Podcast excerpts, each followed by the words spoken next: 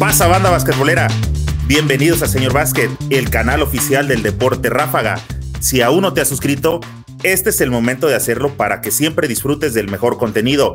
Nuevamente estamos en otro episodio del podcast basquetbolero Tiempo Fuera, el podcast que nació con la idea de charlar de básquetbol en estos tiempos de pandemia. Quise aprovechar esta pausa obligatoria de la vida para dar voz a todos aquellos involucrados con el deporte que tanto nos gusta.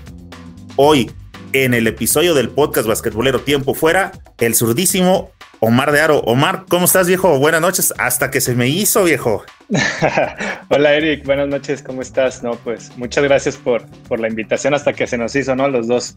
Yo también tenía, tenía muchas ganas de, de participar en uno de tus podcasts. Oye, Omar, quiero abrir con algo fresco. Como escuchaste ahorita, nos escribía un chico que se llama Leonardo y decía que aspira a ser como Omar. Ahora, le pregunté que de dónde nos escribía y qué edad tiene. Y me acaba de contestar que escribe precisamente de Morelia y tiene 17 años. Abro con eso, Omar. ¿Qué se siente que un chico de 17 años o que un chico de 25 sea un ejemplo para alguien de, de 17? ¿Qué, ¿Qué sientes que, que, tienes que hacer a partir de ahora cuando alguien te dice eso? La, la verdad, eh, siento un halago, un halago muy grande que, que chavos como, como él me, me, vean como, como una aspiración para, para jugar básquetbol a nivel profesional. La verdad es que aparte de un halago, es una motivación para mí de que no me tengo que, relajar en lo que estoy haciendo, lo, poco o mucho que estoy consiguiendo ahorita en mi carrera eh, como profesional, pues es algo que, quiero ir dejando pues en las, en las próximas generaciones que vengan, que, que sea más de alguno que, me vea y, y, que, y yo pueda ser un, un modelo a seguir para ellos, un modelo a seguir bueno y esa es la, la, mentalidad que tengo, ¿no? Seguir trabajando, seguir, seguir mejorando como jugador, como persona y que cualquier persona este, me, pregunte y, que tengan toda la confianza de, de, hacerme, de preguntarme cualquier cosa en lo que les pueda ayudar, pues yo, yo feliz de la vida porque yo también hice las mismas preguntas a personas que ya habían jugado profesional y que, y que ahora me toca estar en este lado. Oye, Omar, hablando de eso precisamente, ¿tú te acuerdas como quiénes eran los referentes de Omar el, el, más chavo? Porque está chavo, pues, pero Omar el más chavo, ¿te acuerdas? Sí, pues obviamente eh, para mí los referentes eran el, Diablo Castellanos, yo escuchaba mucho el Diablo Castellanos, obviamente Gustavo Ayón, Eduardo Nájera, Enrique Zúñiga, este, tuve algunas oportunidades de poder jugar ya eh, en contra de, de, de Enrique Zúñiga ya en sus, en sus últimos años allá en Guadalajara y pues nada, era, era una emoción tremenda. E, era una emoción muy grande. Este, te hablo de hace, no sé, siete, ocho años, ¿no? Que, que lo veía y decía, no, pues yo quiero llegar a donde está él. Y pues hasta hace poco, ¿no? Que, que hace algunos, algún mes, mes y medio, que, que todavía ya andaba cascareando con él antes de venirme para acá, para Morelia. Y, y pues son personas que, que marcan a uno como, como jugador mexicano y que, que quieren seguir sus mismos pasos. ¿Y qué sientes ahora de que de ver esa figura que admirabas y de pronto tenerlo aquí a la par y ya de poderle dejar este caer dos tres ahí leñacitos para que se vaya acomodando? No, pues obviamente eh, siempre que juego contra contra él o contra contra personas este pues que han sido han sido un, ejemplo a seguir para mí, pues siempre se juega fuerte, se juega competitivo, pero pero con el respeto que se merecen, ¿no? Por por todo lo que consiguieron en su tiempo en toda su trayectoria como jugadores y, y, nada más, más que respeto, respeto y admiración por todos ellos y obviamente sin, sin dejarse uno, ¿no? En la cancha, que, que ahí no hay, no hay amigos. Vienes de la clásica escuela donde tenías que representar primero al municipio, al estado en las Olimpiadas Nacionales. Sí, sí, la verdad es que yo vengo de, desde abajo, por así decirlo, eh, empecé en escuelas que no tenían nada que, o sea, escuelitas de básquet que no eran parte de, de donde yo estudiaba en la primaria. Después, este, pues de ahí empezó mi proceso, ¿no? Yo, mis hermanos empezaron a jugar básquet, yo, yo empecé a jugar, pues, gracias a ellos, no, no, fue, no fue que yo era la, la primera opción para jugar. Y, y, de ahí ¿no? nació, nació eh, que me gustara mucho, mucho el deporte. Ya había, había empezado con fútbol, pero la verdad el fútbol no se me dio.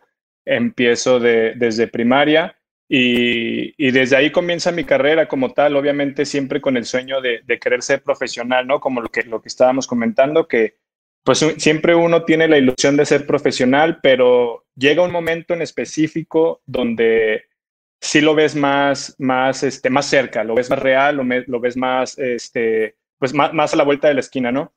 Entonces yo empiezo con, con las Olimpiadas Nacionales, como bien mencionas, eh, primero representando a mi escuela, se va a un, municipal, después a un estatal y, ya te, te, escogen para poder ir a las Olimpiadas.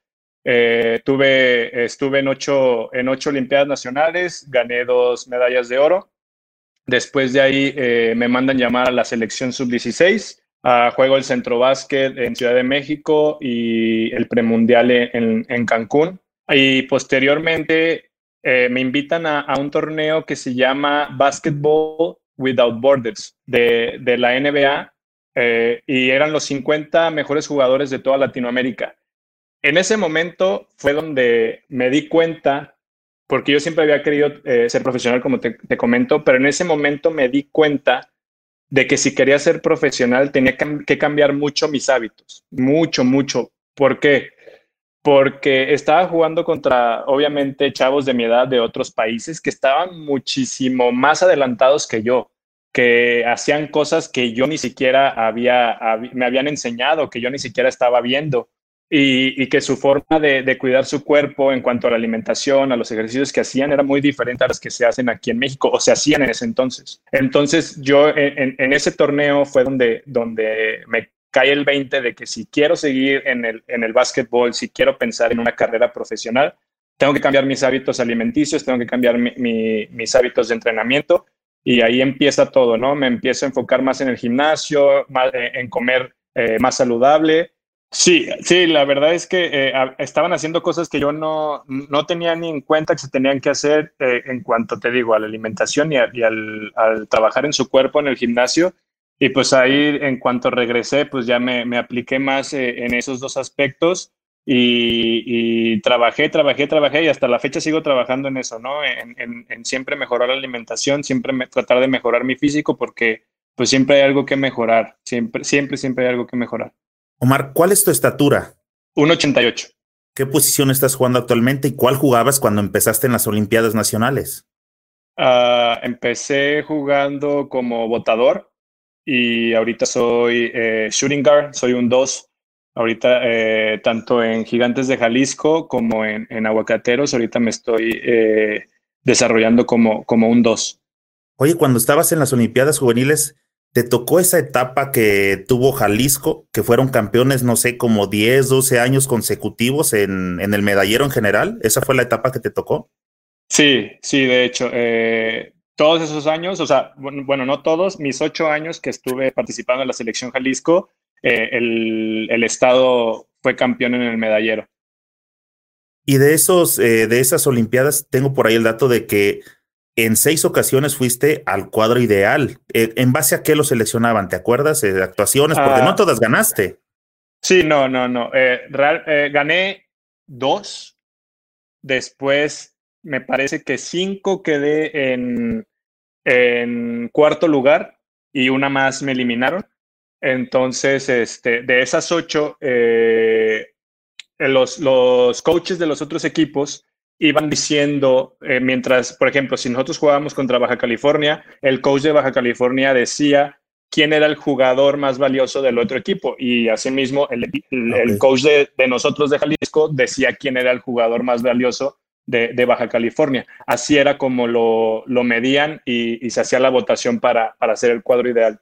Bueno, así de entrada suena bastante democrática, ¿no? De sentir como de que nombres es un reconocimiento a la persona que sientes que más daño te hizo durante el partido. Sí, exactamente. Eh, eh, eh, yo creo que era la mejor forma de hacerlo, ¿no? Para, para evitar cualquier cosa, cualquier favoritismo. Entonces el, el, coach del equipo contrario, pues decía quién era el que él pensaba que había sido el mejor jugador. Omar, ¿favoritismos en el básquetbol mexicano? Bueno, te la voy a cambiar. ¿verdad? No, no este, qué, raro y por eso me hacía democrático. Oye, entonces te empieza a ir bastante bien ahí. ¿Qué edad tenías cuando participabas en estos, este, en estos torneos? Empecé a los nueve años. Básicamente empecé como cachirul. La, categoría más chica era de, de 11 y 12 años. Yo tenía nueve años cuando, cuando me seleccionaron y eh, tuvieron que pedir un permiso eh, al, no, sé, no sé a quién fue de, de, la Olimpiada Nacional para ver si me dejaban jugar con menos edad. Pues me permitieron hacerlo y este, de ahí a los nueve años a los, a los 17. Oye, Omar, cachirules en el básquet mexicano, ¿de qué estamos hablando? bueno, la, tuya fue, eras menor y fuiste para para poder subir, ¿no? No fue que eras mayor y te tuvieron que este, sacar un acta para que pudieras entrar. Exactamente, la mía fue totalmente al revés. La mía fue al revés que, que algunos casos. Oye, y a partir de ahí es cuando crees que esas Olimpiadas te pusieron en, precisamente, como les digo, en la vitrina para poder tener tu primer llamado a selección. Sí, definitivamente, definitivamente en cuanto a la, a la eh, selección sub-16 a la que, a la que participé, Sí, eh, los, los, coaches se fijaban en, los mejores jugadores de, las Olimpiadas Nacionales y de ahí agarraban el equipo o la preselección, que eran, pues no sé, 25, 30 jugadores, y de ahí pues ya agarraban los 12 en una concentración. ¿Cómo te fue? ¿Te quedaste? ¿Te fuiste en el primer recorte, en el segundo? ¿Qué pasó en esa ocasión? cuando estuve en la de sub-16, gracias a Dios, eh, terminé en el equipo y fue cuando participé en el Centro Básquet en el 2011 y después en ese mismo año en el premundial en, Cancún. Fíjate que eh, he tratado de buscar partidos para resubir esos juegos porque pues no hay en televisión abierta, tú sabes que esos no existen, llegan a ser por alguna televisora de cable y ya no se van así al olvido, pero no he encontrado así como partidos de categorías este, eh, menores. ¿Tú te acuerdas si hay alguna forma que hayas visto, no? Pues en esa ocasión estaban los de Televisa, los de TBC o alguien para poder buscar ese tipo de juegos y subirlos. No, la verdad es que, pues, te digo, en el 2011 no me acuerdo, no me acuerdo si siquiera los transmitieron los partidos, te soy sincero. Entonces, no, ni yo, ni yo he, podido este, encontrarlos. Sí los, sí los llegué a buscar, pero no los, no los pude encontrar. A ti en lo particular, ¿te acuerdas cómo te fue en esa mm, tu primer este evento con selección? Eh, muy bien, la verdad me fue, me fue bastante bien. Fue por, por lo mismo que me mandaron llamar a, los al campamento que, que, te comenté hace ratito de los mejores 50, eh, ajá, de los mejores 50 de, de, toda Latinoamérica. ¿Y a México cómo les fue en ese torneo? En ese, ¿Qué fue en Centro Básquet? Me comentabas. Centro Básquet. En el Centro Básquet, pues bien, quedamos en, en segundo lugar, bueno, no, no, no tan bien, pero, pero sí fue un, buen lugar. Y en el premundial ahí sí este, quedamos en, en séptimo, séptimo lugar, siete de ocho. Uf, ese sí, este, ese sí dolió. ¿Y el del centro básquet con quién se perdió? ¿Con Puerto Rico? Con Puerto Rico, así Ya nos traen de clientes, ¿verdad? sí, desde esas fechas. Sí, después de, de, de esa tú dices que tuviste una buena actuación. ¿Qué siguió para ti? Este, ¿Brincaste de categoría a la sub-17, supongo, sub-18? Eh, sí, eh, bueno, relativamente me, hubiera tocado el, el premundial en, en, Brasil, en Brasil con la sub-17 al, año siguiente, pero tuve, uh, tuve algunos problemas académicos y pues mi papá no me dejó ir, me dijo que si no estaba bien académicamente, pues no me iba a dejar, no me iba a dejar participar en, la, en la selección y pues lamentablemente me perdí, me perdí de ese, de ese torneo. Al paso del tiempo, ¿cómo analizas esa, esa decisión de, de tu papá de hacerte ver de que tiene que compensar lo académico con lo deportivo? No, pues obviamente en, ese momento eh, mi mamá y, yo estábamos muy, muy molestos, ¿no? Porque era una, era una gran oportunidad que se me presentaba y que, que, no quería perder, pero pues ahorita que lo pienso después de tantos años y que ya tengo, ya tengo mi título de universidad, pues la verdad es que yo creo que mi papá tomó la decisión adecuada para darme una, una, lección, por así decirlo, y hacerme saber que, que tenía que primero la escuela y, y, después el deporte. Ahorita vamos a tocar el, el, tema este, universitario, Mar, pero en, en, esa etapa, ¿tú sientes que sí, en realidad te estabas ya este, desbocando realmente por el deporte y la otra parte sí la estabas este, descuidando? ¿O crees que, ah, este, sí, fue muy exagerado, mi viejo? Ah, yo creo que sí estaba descuidando un poquito, un poquito esa parte, ¿no? Porque eh, pues no era tan, tan difícil reprobar y que el hecho de que yo lo, yo lo hubiera hecho era porque realmente sí me había relajado bastante, sí me había relajado mucho y no había hecho lo que, lo que me tocaba, que era lo único, ¿no? No, no me ponían a trabajar, no me ponían a hacer eh, ninguna labor más que estudiar y que no lo hiciera, pues era, eso sí, sí era eh, algo malo de mi parte. Sí, claro, no estabas cumpliendo este, la parte de, del compromiso. Sal, entonces te pierdes esa, este, regresas a la escuela, ¿qué pasó? ¿Encausaste otra vez el, la balanza? ¿Te pusiste en orden con, con las calificaciones? ¿Y cómo te invitan este, a jugar universidad? ¿Cómo fuiste becado, verdad, en la universidad? Sí, eh, bueno, fui becado desde la prepa en el TEC de Monterrey. Mis hermanos son también egresados de, de la universidad de ahí, entonces ellos entran antes que yo. Y yo cuando estaba en secundaria, pues ya me tenían un poco en el radar los del TEC de Monterrey, pues ya me voy, me voy directo ahí para seguir, seguir a mis hermanos que también habían estudiado ahí. Y en la universidad, pues tuve algunas otras opciones para irme, pero igual decidí quedarme, ¿no? Por, por mi familia y, y, porque pensaba que me, que me iba a ir bien en, en el TEC de Guadalajara ya habías encausado la cuestión académica, o sea, también la prepa te dijo, a ver, esto es importante para nosotros, bla, bla, este, vas a, tienes que hacer las dos cosas. Sí, obviamente, ¿no? De, o sea, desde ese momento que me perdí e, ese torneo, pues sí, sí tuve que hacer un balance eh, y, ponerme al corriente en los, en los dos sentidos, en lo, en lo académico y en lo deportivo. Eh, creo que son pocas las universidades que tienen esa opción o, de tener su prepa y que tengan un buen equipo este, en universidad, ¿verdad? De División 1, específicamente de la Liga AVE, que en su momento creo que era, jugaste con ADEI, ¿verdad? Sí, jugué con ADEI. Eh, yo creo que uno o dos años, no, no, recuerdo muy bien, uno o dos años jugué, jugué con ADEI y después se hizo, se hizo la AVE. Oye, eh, ¿cuál es eh, lo que rescatas, cómo te fue en tu carrera universitaria. ¿Qué crees que te ayudó viniendo de la prepa? Empezaste a visualizarte, ahora sí esto es más en serio, ya puedo pensar en el profesionalismo, empezaste a ver tu carrera, qué estudiaste, cómo vives esa transición universitaria.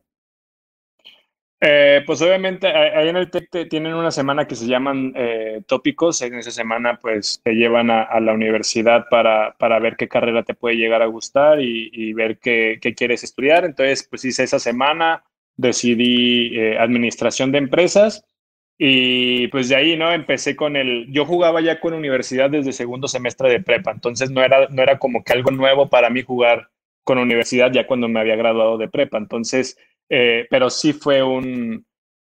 De cuando empecé a jugar, que estaba en prepa, pues yo era, yo era la última opción, ¿no? Yo era, era el nuevo, era pues el, el rookie, el, el, chavo de prepa que estaba jugando con, con chavos de universidad, que en ese entonces la, la edad para jugar era hasta los 27 años.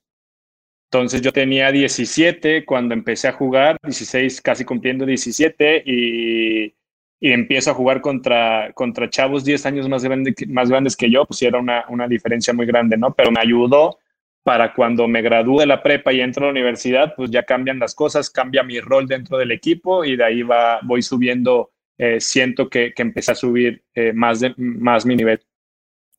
Oye, Omar, otra vez con los cachirules, ahora en la, este, ¿cómo se llama? ahora en la universidad. En la, universidad así es, era hasta los 27 años la, la, la edad este, permitida.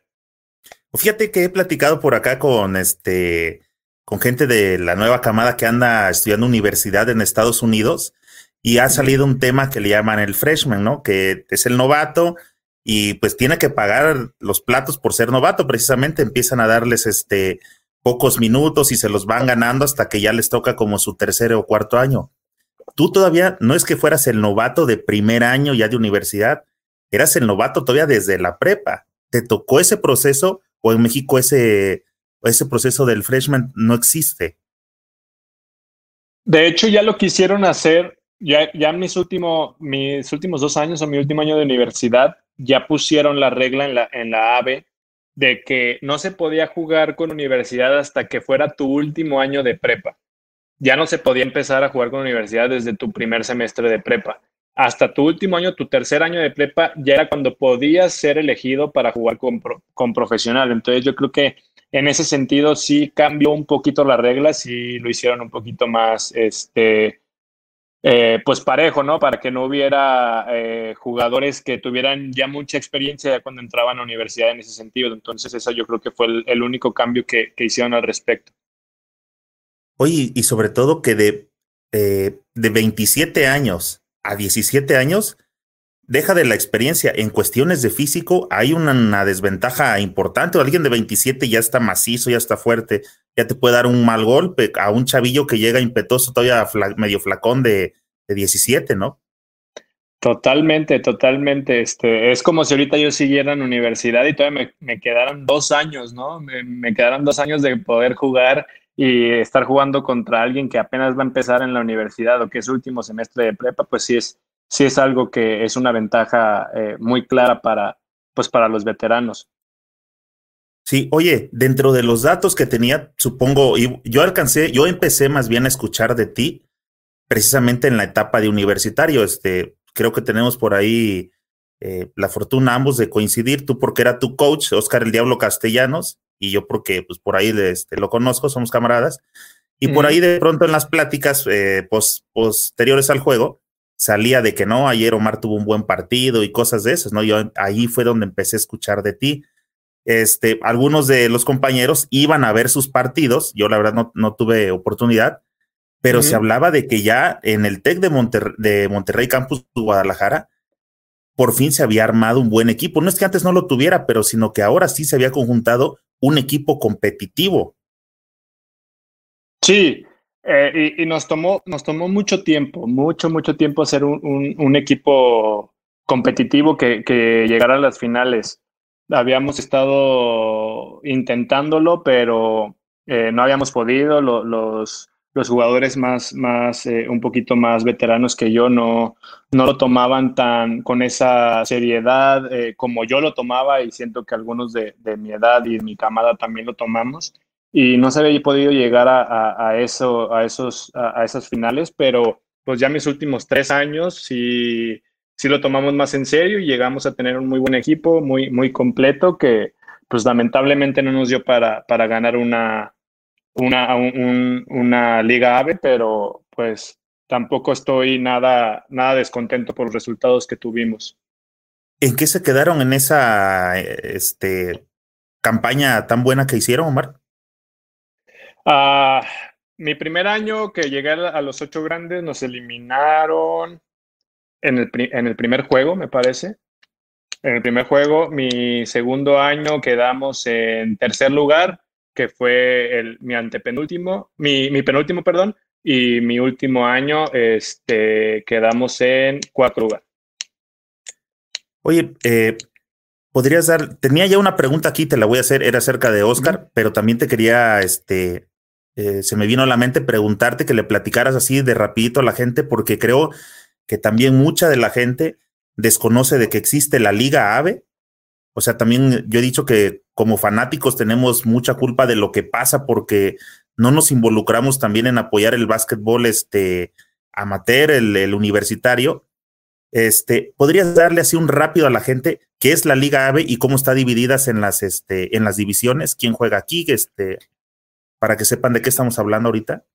Sí, claro. Eh, bueno, la Liga AVE es, es, una liga a, nivel nacional aquí en México de todas las universidades, este, eh, pues eh, a nivel nacional, y se divide en tres divisiones, vaya la, la, redundancia, ¿no? Primera división, segunda división y tercera división. Tercera división es nada más estatal.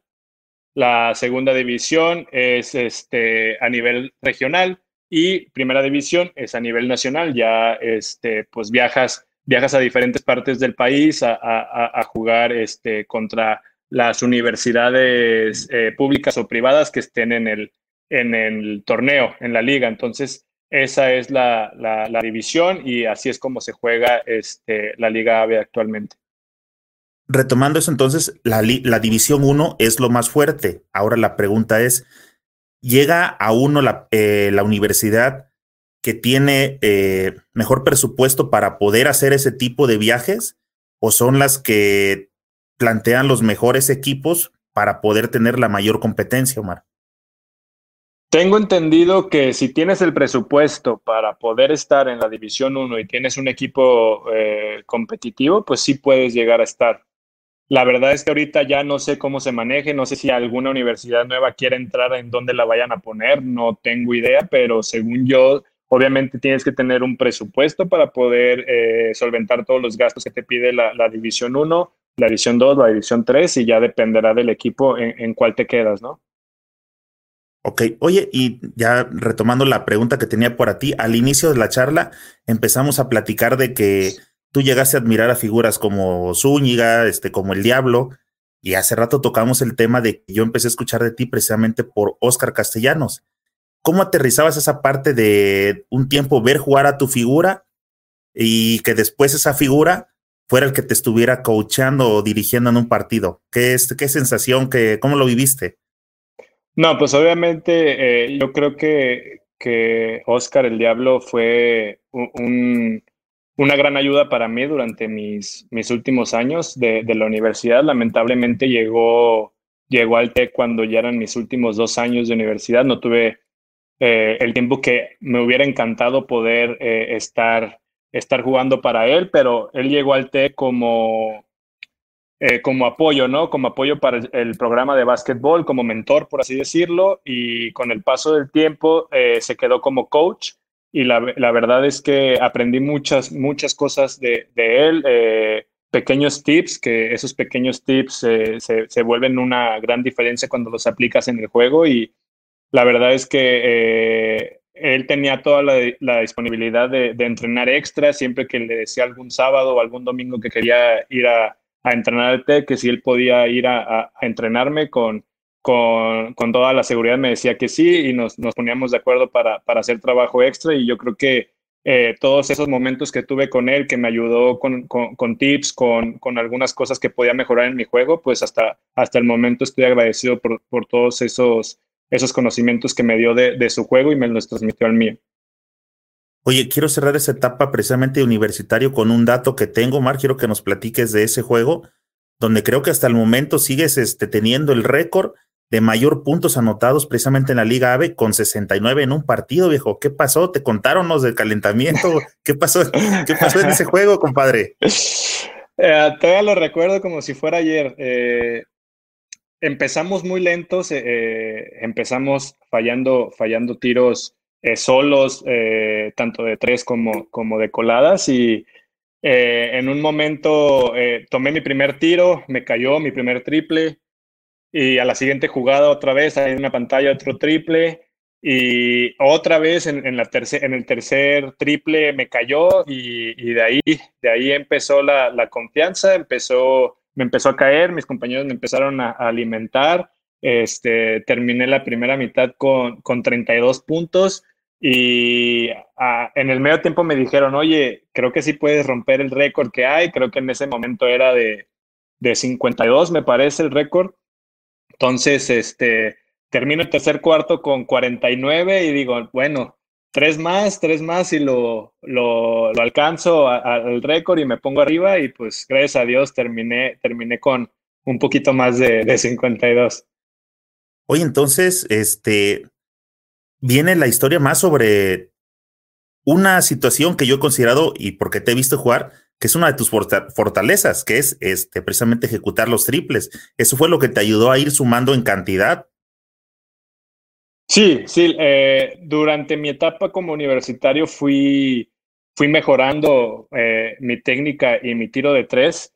Y antes yo era un penetrador eh, más que, más que un, tirador de triples y, fue cambiando, fue, lo fui haciendo una mezcla para, para poder ser un poquito más desequilibrante a la hora de los juegos, que no supieran si iba a tirar un triple o, iba a colar. Entonces eh, me ayudó y me sigue ayudando ahorita, ahorita hasta, hasta el momento, me sigue ayudando muchísimo el, tiro de tres y, cada, cada día sigo practicando, sigo tratando de mejorar cositas para, para ser más efectivo.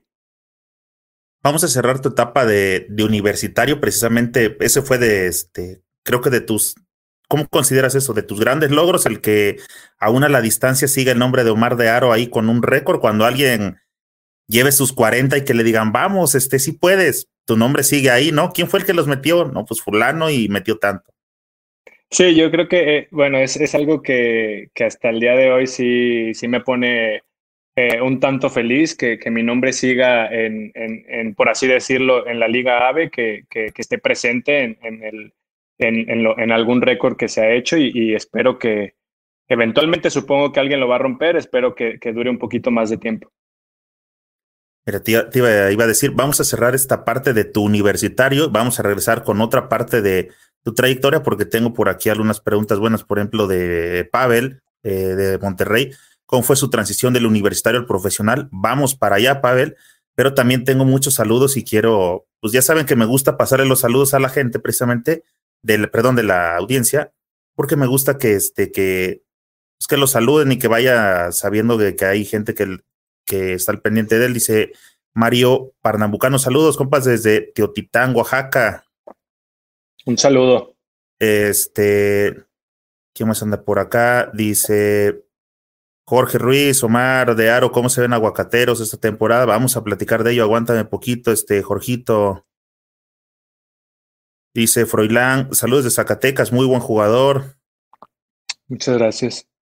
Dice por acá mi compa Chuy, ¿quién era el mejor jugador de la selección sub-16? ¿Te acuerdas, Omar? Ah, todos teníamos lo nuestro, alguien que se, que se destacara como tal, no, así, de, de, que sobresaliera mucho, no, la verdad es que todos teníamos nuestro fuerte en algo de nuestro, de nuestro juego. Dice por acá al buen Rubén González, mejor conocido como Falcao. Un saludo, señor Vázquez, buen programa, y Omar de Aro de MVP. Tengo entendido que Omar es de los consentidos de esa, de esa liga.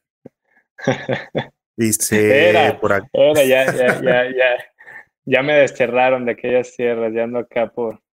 Edgar Bonilla, saludos, don Edgar, saludos, papá de este de Gael. ¿Has visto jugar a Gael, por cierto, este Omar? Sí, sí he tenido alguna oportunidad de, de, de ver uno de sus juegos. Muy, muy buen talento, muy, muy buen talento, la verdad. Dice por acá uh, Berenice Reyes, somos de Morelia y mi hijo Santi lo admira muchísimo. Omar es un ejemplo a seguir. Felicidades y ya queremos verte jugar. Muchas gracias. Un saludo a, a, a mi amigo Santi, que espero verlo pronto por aquí, por, por Morelia. Dice por acá también anda el buen Hacho. Saludos, Omar. Gran jugador y una excelente persona. Muchas gracias. Uh, eh, Luis, saludos de parte del Chore. Saludos, Omar.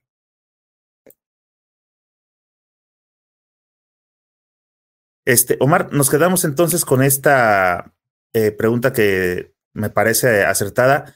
¿Cómo viviste la transición de la universidad al profesional? Ya cuando estabas en ese tipo de situaciones que ya platicabas con Oscar, que Oscar fue seleccionado, fue profesional, ¿ya te, daba curiosidad algo de empezar a preguntarle o él te decía, este, cuando seas profesional o tú preguntabas, oye, este, ¿qué sigue? No sé, ¿Cómo, cómo estuvo esa, esa etapa, este, Omar?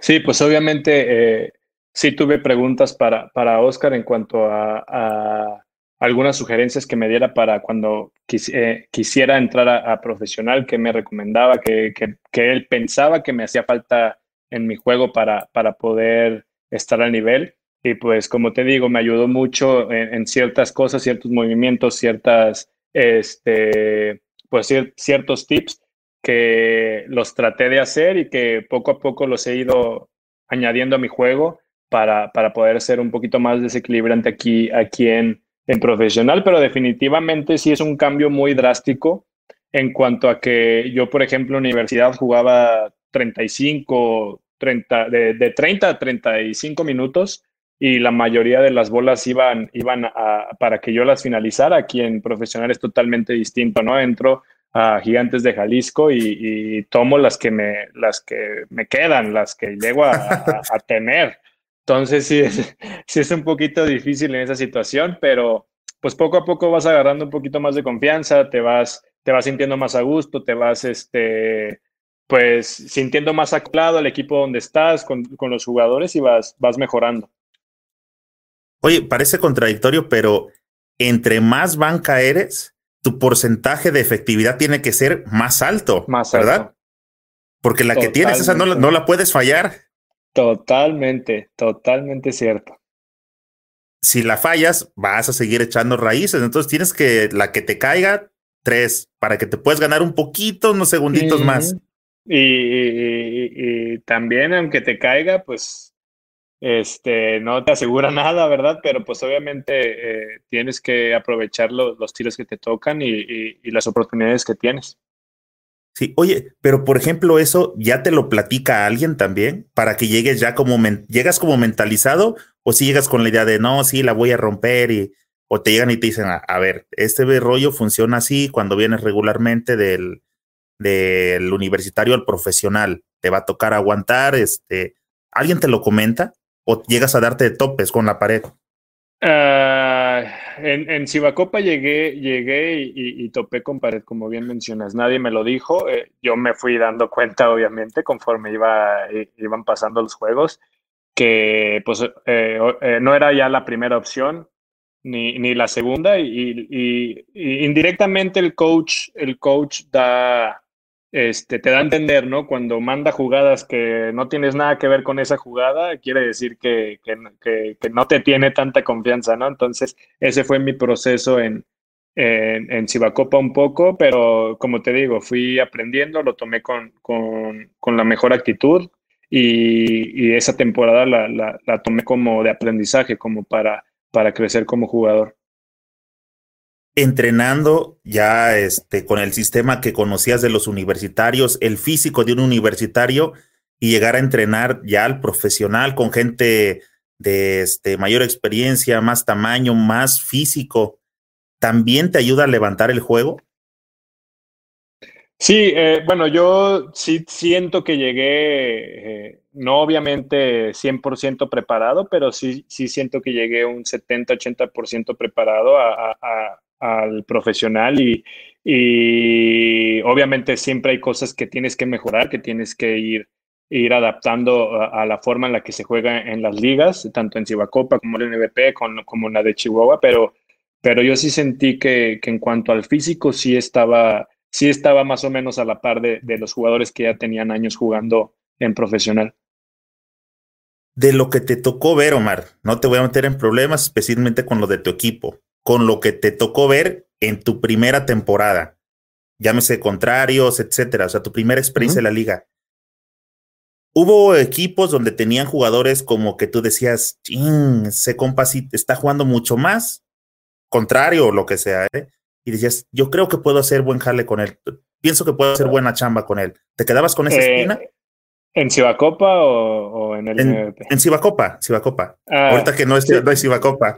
Sí, sí, sí. Eh, eh, obviamente, ¿no? Obviamente ves equipos este, donde ves a un jugador y dices, a lo mejor yo podría hacer las cosas mejor. Y, y pues sí, obviamente sí lo llegas a pensar, sí llega, sí llega a, estar en, tus pensamientos, pero pues no puedes hacer nada, nada al respecto. No, ah, por más que lo pienses, no va a pasar. O sea, tú estás en otra situación, estás en otro equipo, estás en otras circunstancias. Lo único que te toca es seguir trabajando y, estar preparado para cuando la oportunidad se te, se te ofrezca. Y, y, yo creo que eso es lo más importante. Independientemente si, si te meten o no te meten, pues estar preparado para cuando la oportunidad te llegue. Comentabas acerca de que hay que estar preparado. Yo te quiero preguntar, tu primer año ya cuando llegaste al, profesionalismo eh, en Gigantes o, donde hayas este, estado, ¿sí le aprendiste o sí te tocó encontrar compañeros que hayan sido profesionales desde la forma en que se comportan, desde la forma en que cuidan su alimentación, sus horas de sueño? O sea, profesionales de verdad, ¿sí llegaste a ver ese tipo de ejemplos? ¿Sí los hay? Sí, sí, definitivamente sí los hay. O sea, hay de todo hay de todo. Así como hay jugadores que, que, que no, no, no, toman en serio, eh, eh, pues no, sé, la alimentación, cuidar su cuerpo, eh, desveladas, cualquier cosa, hay, jugadores que sí lo toman muy en serio porque realmente esto es un oficio, esto es un, esto es un, un negocio y, así como ahorita estás, y si, si no le echas ganas y si no demuestras, al siguiente año ya no te va a querer ningún equipo, es, y, porque cada, cada año viene una camada nueva de jugadores más jóvenes y, que quieren, quieren tu lugar, ¿no? Y eso yo creo que es la mentalidad que deberíamos de tener todos, que, que por más que, por más de, que si nos cuidamos o no, pues siempre hay, hay una amenaza de un jugador que va a querer nuestro lugar. ¿Crees que, bueno, tu experiencia fue esa, ¿no? Tuviste la oportunidad, se abrió una plaza en tu ciudad eh, con gigantes, bueno, y se abrió una segunda con este, con los Astros de Jalisco, o sea, de, no, de que tu ciudad no tuviera nada de básquetbol profesional, de pronto llegan dos equipos y puede ser que estés este, bien cobijado, sin embargo, vas hacia otro lugar. Este, ¿qué pasó? No o sea, estás en Aguacateros de Michoacán, no coincidieron en los tiempos, este, ya te habían hablado antes. ¿Por qué no te quedaste para representar a algún equipo de, de tu ciudad? Eh, bueno, en, en, Cibacopa, pues obviamente yo creo que me cayó del cielo que, que, se viniera Gigantes para acá, o sea, que se abriera la franquicia de Gigantes. Y yo creo que es una de las mejores experiencias que, he tenido y, sobre todo una de las mejores directivas que ha habido. Yo tengo una gran relación con ellos y, me, han, me abrieron las puertas desde, desde el primer minuto, desde el primer momento y eso no ha cambiado yo estoy muy agradecido, agradecido con ellos por, por la oportunidad que me dieron de, de debutar como profesional en, en, mi ciudad, eh, con mi familia presente.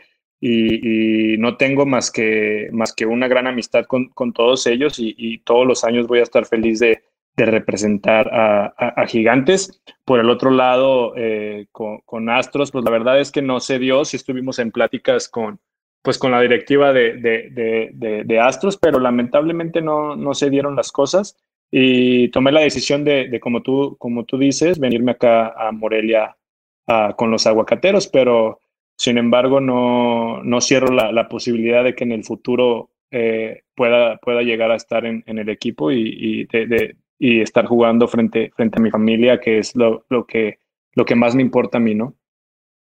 Sí. Oye, eh, platicamos, a tu experiencia sucedió de esa manera de para brincar de universitario a profesional.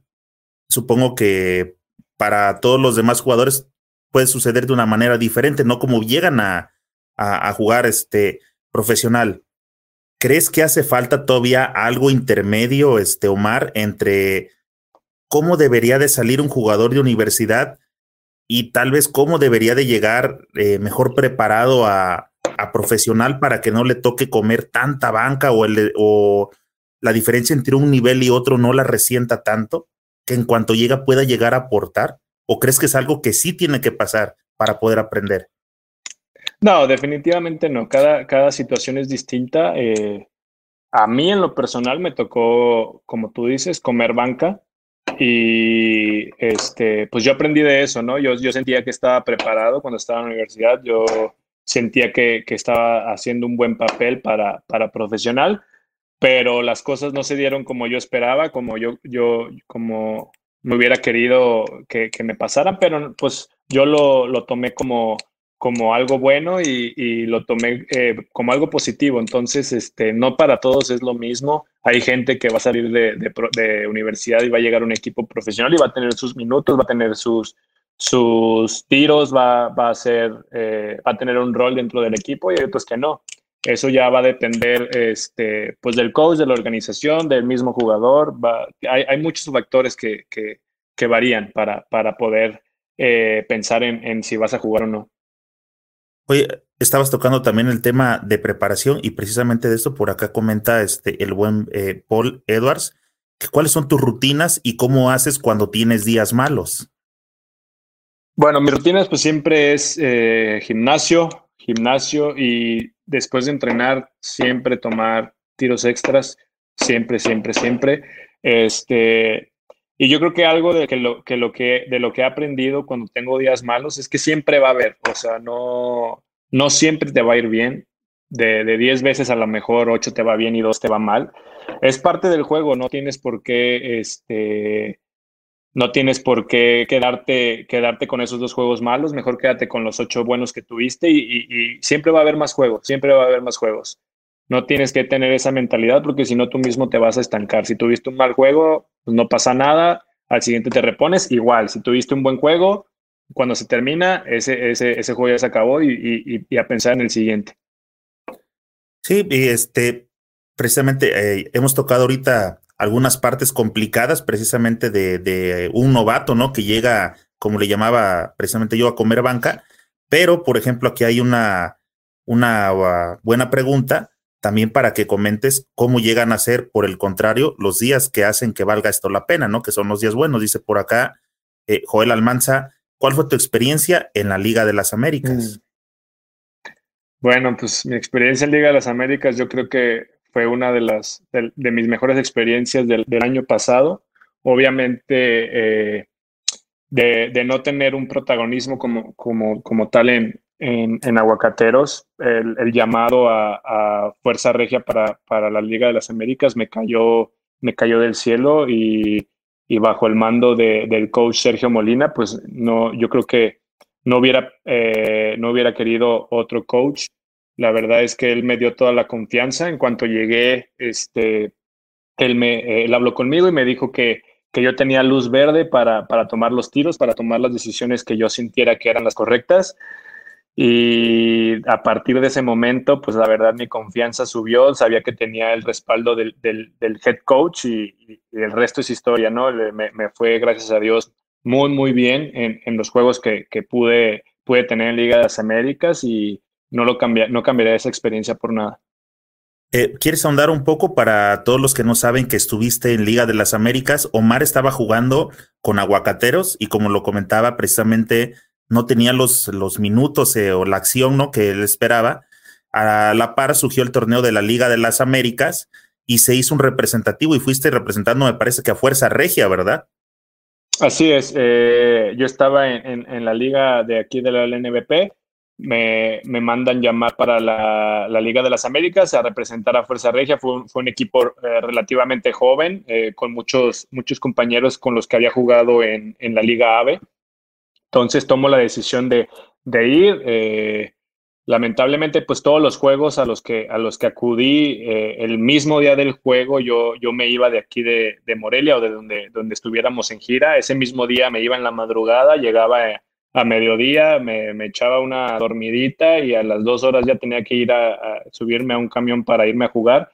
Pero pues la verdad es que fueron experiencias muy padres que, que me dejaron un, muy buen sabor de boca y, me hicieron saber que todo el, el, trabajo y toda la, e, el hecho de que no me, no me dejé caer cuando, cuando no, tenía la oportunidad que, hubiera querido, pues eh, me redituó al final, ¿no? Que tuve una, una, buena presentación y era lo que, lo que hablaba, que, que se tiene que estar eh, preparado para cuando la oportunidad te llegue y gracias a Dios en esa, en esa oportunidad sí, sí estuve preparado hay un juego en el que fue como tu, tu máximo, este Omar. ¿Qué pasó en, ese?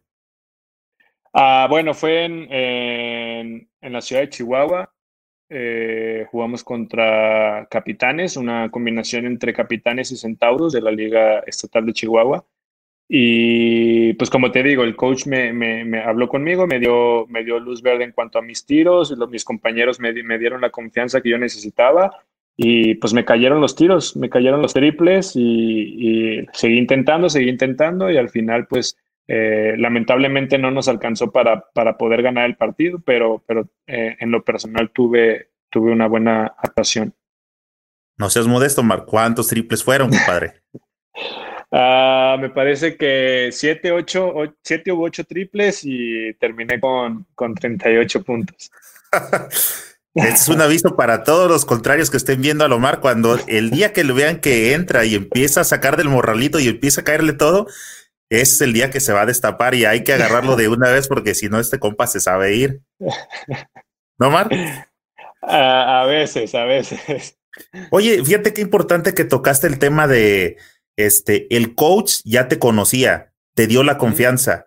Igual, este, no poniendo en contexto algunas cosas, porque te digo, no todos estamos, este, Mm, bien documentados, me incluyo, digo, soy un aficionado que quiere también compartir lo poco que sabe del básquetbol para que seamos más los que estemos enterados de cómo funciona este rollo.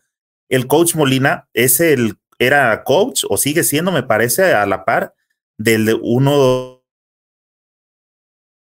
de los tech del lienzo que de ahí ya sabía que es capaz de hacer Omar y por eso ya le hizo Omar, este, ya sabes cómo funciona esto, este, tómate la confianza. Qué importante tener el respaldo de la persona que toma las decisiones, Omar.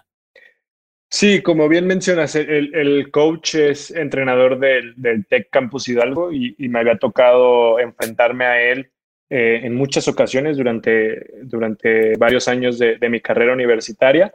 Y yo no, lo, yo no lo conocía bien como coach, yo lo conocía como, como un, pues obviamente un contrario, no sabía cuál era su filosofía de juego, no sabía eh, qué pensaba él en cuanto al juego, en cuanto, no sé, a sus estrategias y cuando me invita a, Fuerza Regia, pues obviamente lo conozco más como persona, lo conozco más como un, coach que, me, está dirigiendo y no está en contra de mí. Y pues la, verdad es que muy contento, muy contento de haber, de haber tenido esa experiencia bajo su mando y, la verdad es que no tengo nada más, más que admiración para, para el coach Sergio. ¿Tienes idea, ya que pues es una buena cantidad de puntos, este Omar, si algún otro mexicano o cuál será el récord de algún mexicano en Liga de las Américas en cuestiones de puntos? La te la sabe. Sí, sí, sí. No, no, no, no, te lo juro que no, no, no, nunca he investigado cuál es la, la, mayor cantidad de puntos, pero este, pues no, la verdad es que no, no, no tengo ese dato, pero sí, sí lo, lo voy a investigar. Oye, estaría, sería algo para tu trayectoria que por lo menos este, te debe dar más motivación para seguir trabajando, ¿no? Tengo el de la Liga AVE, este, me dieron la oportunidad en la de las Américas y un día salí en una excelente tarde y ahí estoy también pendiente. O sea, como levantando la mano de, hey, acá ando, este, necesito un poquito más de tiempo de, de minutos. Sí, obviamente, eh, pues eh, yo yo trato de hacer las cosas o, de, dar a entender que, puedo hacer las cosas bien, pues con mi juego, ¿no? No basta con decirlo, también tengo que demostrarlo y yo creo que eh, he hecho las cosas bien a lo largo de estos dos años que llevo ya como profesional y, que eh, he demostrado que sí puedo tener un poquito más de protagonismo y espero que esta temporada, tengo, tengo fe en que esta temporada va a ser diferente y voy a, voy a tener más minutos, más protagonismo y un rol más, eh, pues más dentro del equipo, ¿no? Bien, vamos a cerrar esta parte también de Liga de las Américas y vamos a venir avanzando ya hacia el presente. Déjame pasarte por acá algunos este, comentarios nuevamente de por acá de toda la banda basquetbolera. Dice por acá mi compa Mario, hubiera estado bueno que te quedaras en Astros de Jalisco. Traes más nivel que algunos que están ahí. Muchas gracias, Mario. Te agradezco. Dice, ah, por acá anda el buen Juan Carlos Aceves, mejor conocido como el cuate. Saludos, Omar. Saludos, saludos al cuate. Dice, bueno, por acá mi compa Luis, desde la plataforma de YouTube, dice, ¿tienes algún plan B, liga extranjera para tu carrera? Es conocido que en la LNBP les dan muy pocos minutos a jóvenes mexicanos, aun cuando tengan el nivel de un extranjero. La verdad es que sí tengo en mis planes eh, poder salir del país. Primero quiero estar un poquito más consolidado en esta liga eh, tener más minutos, más experiencia, más, ah, más exposición para cuando me llegue la oportunidad de poder salir del país, aprovecharla al máximo y, tener un, una buena carrera a partir de ahí. Dice por acá mi, mi compa Mario Quispe, interesante, saludos desde Huaraz, Perú. Saludos. Dice por acá, ¿quién más anda? A mi compa Paul Edwards, soy de Costa Rica, tengo 16 años y te pregunta, si voy al gym, ¿qué cosas entrenaría en el gym? Y si voy, ¿quedaría pequeño o es solo mentira? Ah, bueno, la única recomendación que puedo hacer es que eh, obviamente no, no, le ponga tanto, tanto peso. Este, pues son cosas más pliométricas, más de brincos, más de salto. Eh, no sé, ah, yo, yo eh, en lo personal sí te le recomendaría que, fuera con un entrenador que, supiera al respecto eh, y que le, pudiera, lo pudiera, este, pues dar el seguimiento para, para poder hacer alguna rutina que le funcionara para, para su tipo de cuerpo, ¿no?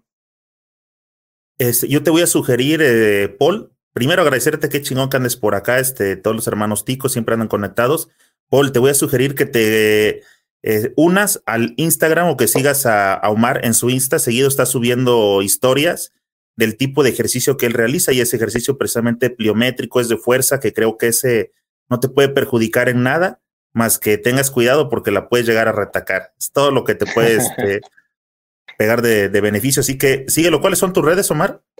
Uh, mis redes sociales son arroba Omar de Aro en Instagram y Omar de Aro Gutiérrez en Facebook. Ok, dice por acá mi compa Dan, creo que llegó tarde a la charla, dice, el récord de la AVE contra el TEC de León, ¿de cuántos puntos fue? Uh, 69, 69 puntos. Dice, ah, pregunta también el mismo, que si lograste estar en el quinteto ideal de la América Champions League. Ah, no, quedé en el segundo equipo. No, no, no, no pude estar en el primer equipo, pero, pero pues un segundo equipo no, no está nada mal para, para mi primer año en la, en la Liga de las, de las Américas. Dice por acá Andrea Torres, mi hermano te admira mucho. Diario entrena diciendo que algún día jugará contra ti. Supongo que algún día te va a dar una recia como te la, te la anda poniendo Zúñiga. Sí, ojalá, ojalá que, que tu hermano eh, lo pueda ver acá en las canchas de, de profesional muy pronto. Dice por acá César Sáenz, buenas noches, Omar ven a la Liga de Chihuahua. ¿Te lo han propuesto, Omar? Sí, sí me lo han propuesto y la verdad este año sí, sí tengo contemplado ir a, la Liga de Chihuahua. Esperemos que, que, se haga algo, algo con algún equipo. Y pregunta nuevamente mi compa Julio Almanza, ¿el mejor defensa que te ha tocado? Ah, han sido, pues han sido varios, la verdad no podría, no podría decir alguno en específico, pero yo creo que aquí en, en profesional eh, cualquier jugador te va a defender con todo, porque como, como lo mencioné hace rato, es, es un trabajo y, y, nadie quiere que, que, lo expongan ¿no? en, en, su trabajo. Entonces, todo, todos los jugadores sí, sí, son, sí son bastante buenos, tanto, tanto en la ofensiva como en la defensiva.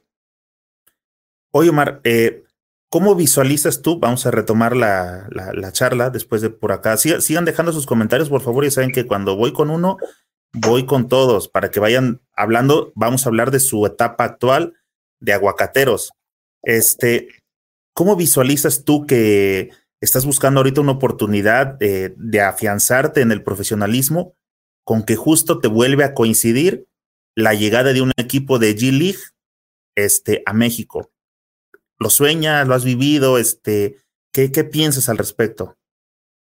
No, pues obviamente yo creo que es algo muy bueno para, pues para la afición mexicana que pues, se pueda tener un poquito ya de, presencia, pues no tanto de la NBA, pero de, una liga que está, que, que pues es una, eh, un poquito, un peldaño más abajo de, de, ella, pero pues yo creo que es algo bueno y que, que, todos los jugadores mexicanos, y no solamente los mexicanos, también muchos extranjeros van a querer eh, ser parte de. Y pues si Dios quiere, ¿no? Si, si Dios quiere, eh, tengo, tengo buenas actuaciones y hay alguien que, del equipo que le interese que yo esté ahí, pues yo, yo con, los, con los brazos abiertos, pues obviamente voy a tomar la, la invitación, pero por lo pronto eh, estoy enfocado en lo que me, me, me, tiene la liga eh, del NBP ahorita en, en, esta temporada. Oye, hablando ya de, de, la actualidad, es tu segunda temporada con este en la LNBP, tu segunda temporada con Aguacateros. Estaba viendo, echando, me eché un clavado al, al roster y están repitiendo en un buen porcentaje respecto al cuadro que tuvieron el año pasado, que la verdad se me hizo muy, muy bueno. Y todavía vienen reforzados. Creo que por ahí llegó este Titi Cortés, este Alex Reina, que se hartó de Argentina, ya no quería andar solo y se vino para acá. Este tiene muy buen equipo, ¿no? Y sobre todo el coach Casalánguida, que se me hace. tuve la oportunidad ya de conversar con él aquí en el podcast y son de esas personas que tienen mm, conceptos, ¿no? Para firmes de aterrizar sobre qué quiere Domar de Aro, hacia dónde va a llevar Aguacateros. ¿Cómo, cómo englobas este, esta temporada, eh, Omar?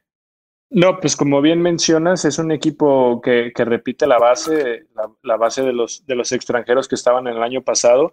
Yo creo que eh, todavía este año está un poquito más fuerte el equipo con, con las personas que llegaron y, los que los que nos quedamos, este, y va a ser, va a ser un, una temporada muy dura. Así como nosotros estamos, estamos bien reforzados, pues hay otros equipos que también se reforzaron bien.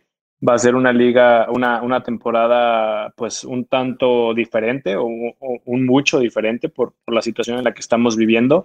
Pero gracias a Dios hay liga, es lo importante y, y, que esperemos que la terminemos todos con bien, sin, sin ningún inconveniente en cuanto a la, al coronavirus y que pues nosotros tenemos la mentalidad en el campeonato y es para lo que estamos trabajando.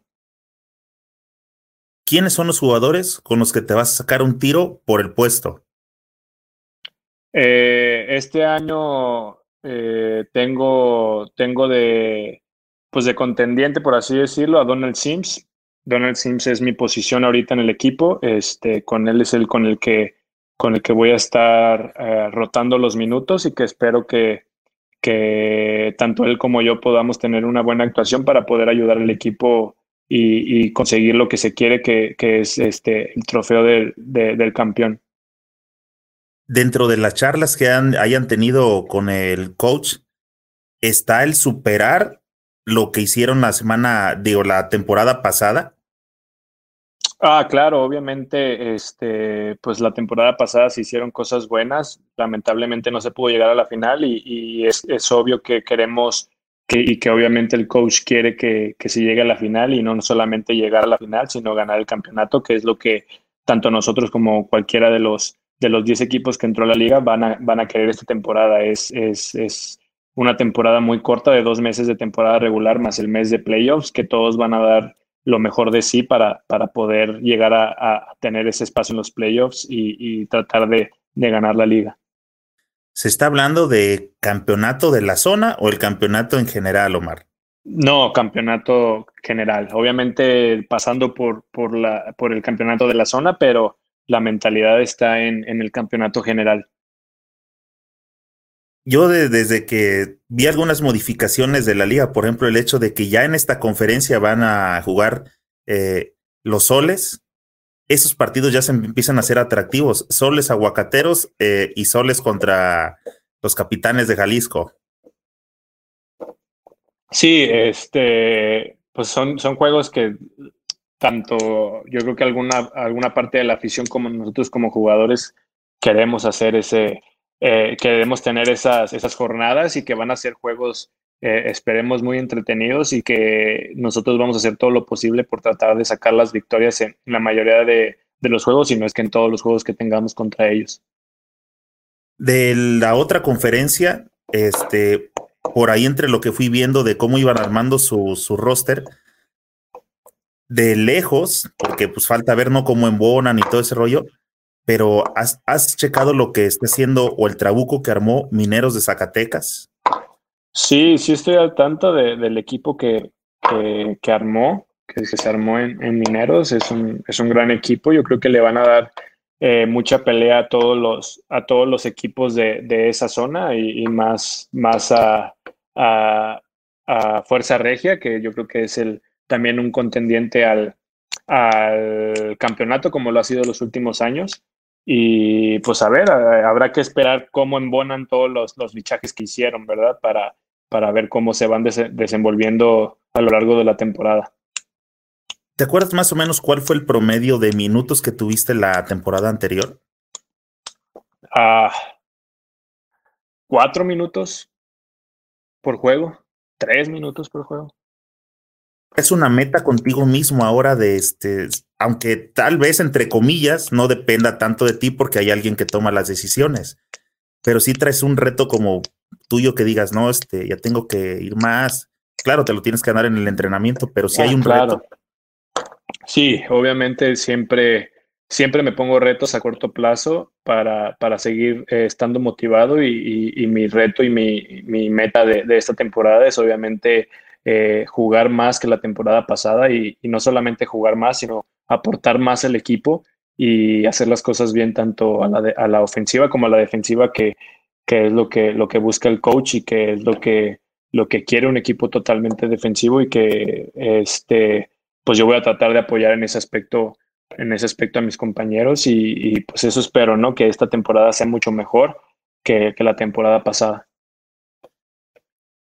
Eh, ¿Crees que la defensiva es una virtud o es una deficiencia de Omar? Era una deficiencia era una deficiencia. La verdad, yo nunca fui conocido por, por ser un gran defensor. Este, yo siempre me guardaba para la ofensiva, la, la defensiva sí, sí me la papeaba un poquito.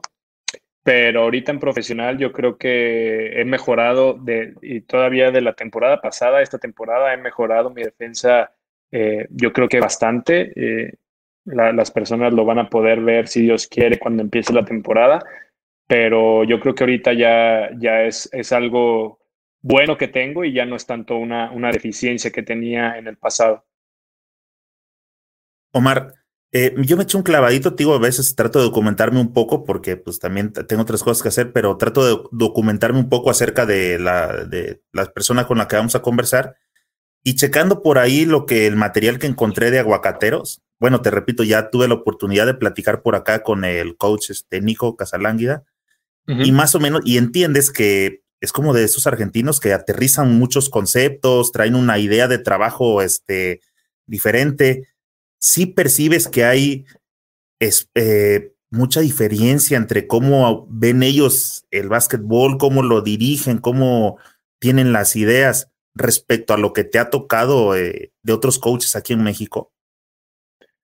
No, pues obviamente, digo, no han tenido muchos, muchos coaches en, en, el profesional aquí en México, pero definitivamente en, en, lo colegial sí, sí cambia bastante la filosofía de trabajo en cuanto a conceptos que tiene en, en específico él con, con lo que he, visto, he visto en la Liga AVE. La verdad es que son muchos conceptos que normalmente no se ven en, en, en la universidad y que pues sí me llegaron a costar un poquito de trabajo en un, en un principio. Eh, eh, adaptarme a esos conceptos, eh, más que nada en la defensa, y sobre todo porque muchas pues yo, yo toda mi vida he, hablado español en cuanto a cuando estoy en el juego, ¿no? Hablo pantalla izquierda, pantalla derecha, por arriba, por abajo, cualquier cosa. Ahorita todo es diferente, todo es en inglés, hay, hay veces que es tan rápido como, como se dicen las cosas que, que en un principio sí me costó trabajo, ahorita ya, ya no tengo ningún problema, pero sí es algo que, que cuesta trabajo cuando, cuando no estás acostumbrado a eso hablando precisamente de conceptos, digo, dentro de, lo, de las cosas que sí me llamó mucho la atención eh, en su momento, porque dije, bueno, a final de cuentas ya sé de quién viene, ya no se me hizo como tan difícil. Vi que los, eh, los tenía haciendo ejercicios de algo que le llamó neurociencias. ¿Sabes a qué me refiero? No. Cuando está, eh, vi un video donde está este, jugadores de aguacateros y los tiene botando con una mano y con oh, la otra este, eh, trabajando cartas como un memorama, una situación así, y, son cosas para agilizar la agudeza, este, toma de decisiones inmediatas. Sí, eso lo empezamos a hacer esta temporada, de hecho. Eh, empezamos a trabajar un poquito de eso para...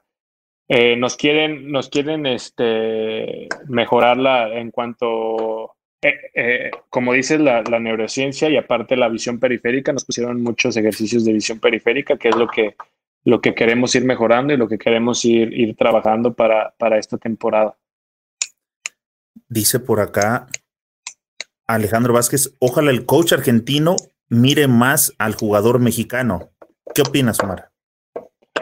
Ah, pues yo creo que no solamente se trata de un coach argentino, ¿no? En general, eh, yo creo que cualquier coach, independientemente del lugar de donde sea, tiene que, voltear a ver a, todos los jugadores, no solamente los mexicanos, pero como lo he comentado varias veces, este, yo creo que, al jugador mexicano también le toca el demostrar para que, para que lo, lo volteen a ver y lo tengan en cuenta. Y yo, es, es, es una mancuerna. Donde yo creo que eh, en cuanto a que él tiene que voltear a ver y nosotros tenemos que, que, trabajar para demostrar. Y al final de cuentas yo creo que se va a hacer, se puede hacer algo bien, no solamente con, con entrenadores argentinos, sino entrenadores de cualquier nacionalidad. Dice por acá, esta se me hace buena, dice Jorge Ruiz, Omar, ¿cómo ves el nivel de los mexicanos de aguacateros? Alex Reina y el novato Olalde. Sí, he estado trabajando mucho con ellos, eh, mucho, eh, más bien, hemos estado trabajando mucho aparte, mucho extra, de, al final de los entrenamientos, quedarnos a tirar, eh, porque nosotros sabemos que son nuestros primeros años y que tenemos que hacer más cosas que los demás, porque eh, eso nos toca y si queremos llegar a, estar en un buen nivel, pues tenemos que, trabajar más que todos. Entonces, ahorita yo creo que vamos por buen camino, estamos haciendo las cosas muy bien y, entre los tres nos estamos ayudando para, para poder seguir mejorando día con día. Oye, por cierto, este, ¿ya conocías a Alex Reina de antes, de alguna otra, alguna concentración o de, algo? ¿Ya lo habías visto jugar? No, solamente había estado, eh, estuve con él en la concentración que hubo en Guadalajara para la ventana de, del AmeriCup, pero de ahí en más yo nunca lo había, nunca había ah, jugado con él o contra él. Ah, donde se lesionó a propósito para no querer jugar la ventana, ¿verdad? ¿Mandé? donde Alex se lesionó a propósito para no ah. querer jugar la ventana. De ahí. Lamentable, como dos días antes, el, tobillo. Sí, sí, fue algo desafortunado que, pues da mucho coraje, ¿no? Da mucho coraje que, que, te tengas que lesionar de esa manera y en un entrenamiento, pero pues son parte, es parte del juego y que a nadie quiere que, que se le pase eso. Te iba a preguntar, ajá, que de Alex, por ejemplo, que si lo habías visto, no sé, hace ya algún tiempo jugar, y ahora que lo tienes de compañero, por ejemplo, si has visto algún incremento en el, este, en el juego, ya en el día a día, ¿cómo visualizas el nivel del mexicano frente a los extranjeros, a los buenos refuerzos que trae Aguacateros? Yo la verdad te digo, no, no lo había visto como tal eh, jugar antes, nunca tuve la oportunidad de verlo este, ni en video ni nada, pero ahorita ha estado entrenando muy bien. Muy, muy bien. Eh, yo creo que se ve, se ve muy bien con, con, con los cinco. Él, él, es un cinco con los cinco que tenemos. Eh, no creo que se note tanto la diferencia en cuanto a cuando entre uno u otro. La verdad es que está haciendo las cosas muy bien y obviamente está mejorando día con día, ¿no? En cuanto a, lo físico y, y a, lo, a, lo, deportivo. Oye, ¿y no llegó tirando bluff hablando como argentino? No, no, no. No, no, llegó, llegó tranquilo. Llegó relajado. Oye, dice por acá este, el Paul. Omar, ¿cómo haces cuando el partido está muy intenso y tienes muchos nervios? Fíjate que me ha tocado, eh, eh, me ha tocado estar en partidos intensos y cuando estás jugando no sientes, no sientes los nervios. O sea, estás tan enfocado en el juego o, ya tienes el ritmo de juego, tienes eh, todo, estás pasando por ese momento igual que todos los jugadores dentro de la cancha y, no se siente tanto el nerviosismo, no se siente eh, esa presión. Eh, yo lo he sentido más de fuera cuando no estoy jugando y son partidos que están muy intensos, muy reñidos y, que yo no estoy dentro, ahí sí me pongo nervioso, pero cuando yo estoy en partidos así, pues no, no es tanto. Como estás dentro de, ese ritmo, pues no, no lo sientes. Bien, Omar, este, te voy a llevar a unas preguntas sencillas que este, le llamo acá que son las rápidas de, señor Básquet para que vayamos a puntualizando algunas cositas breves y de básquetbol actual. Te quiero preguntar, ¿crees que este, en México el coach, los directivos y los jugadores de básquetbol saben aceptar una crítica deportiva? Algunos, no todos. ¿Qué pasaría si Michael Jordan jugara en la NBA de ahora? No, nadie lo podría parar. Nadie podría pararlo ahorita. Esta dinámica es eh, como si fueras coach. Te voy a nombrar tres jugadores y me vas a decir titular, banca y fuera. ¿Ok? Ok. Jordan, LeBron y Kobe. Uh, Jordan titular, Kobe banca, eh, LeBron fuera. ¿Eres anti-LeBron? No, no, pero si lo comparas con Kobe o Jordan, nada que ver. Kawhi, Kevin Durant o Paul George. Uh, Kevin Durant titular, uh, Kawhi banca, eh, Paul George fuera. Kyrie, Chris Paul y Curry. Uh, Kyrie titular, Curry banca, Chris Paul fuera. Luca, Giannis y Anthony Davis. Uh.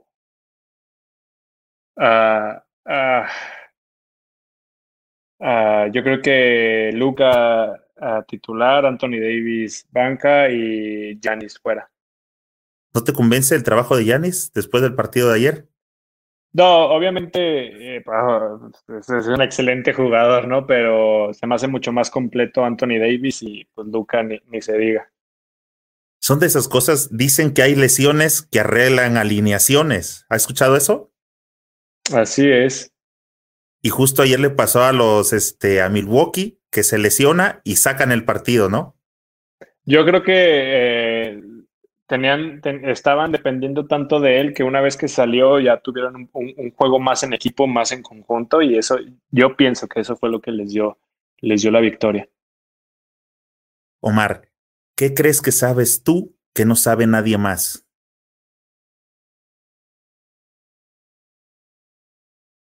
No, ahí sí, no. No tengo. ¿Sabes por qué? Ya este tipo de preguntas, o ya platicamos de lo deportivo y todo el rollo. cuando empiezo a preguntar estas cosas, es porque ya empiezas a conocer como a la persona más allá del este del, del chico tipo que juega básquetbol, ¿no? Es como ya empezar a conocerlo un poco más. Por ejemplo, te quiero preguntar: si tu vida fuera una película, ¿cómo se llamaría? Ah, ¿cómo se llamaría? Híjole, no sé.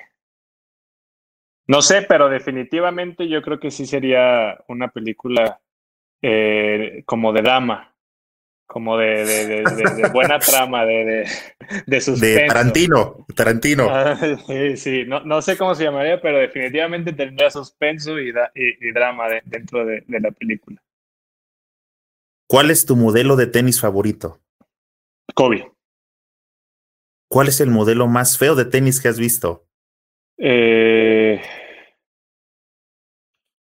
yo creo que. ¿De básquet o en general? Sí, sí, no, de básquet. De básquet. Híjole. Los, los Jordan no me gustan. Los Jordan para jugar. Para jugar. Los Melo. Los Carmelo o, los ah, Chris Paul.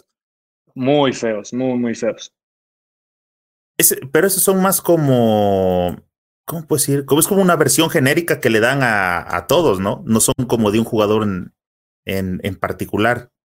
No, eh, se, han, se, han, sacado sus líneas. Eh, Chris Paul ha sacado su línea y, y, y, Carmelo también. Ah, también esos no me han convencido. Oye, ¿usas protección para los tobillos?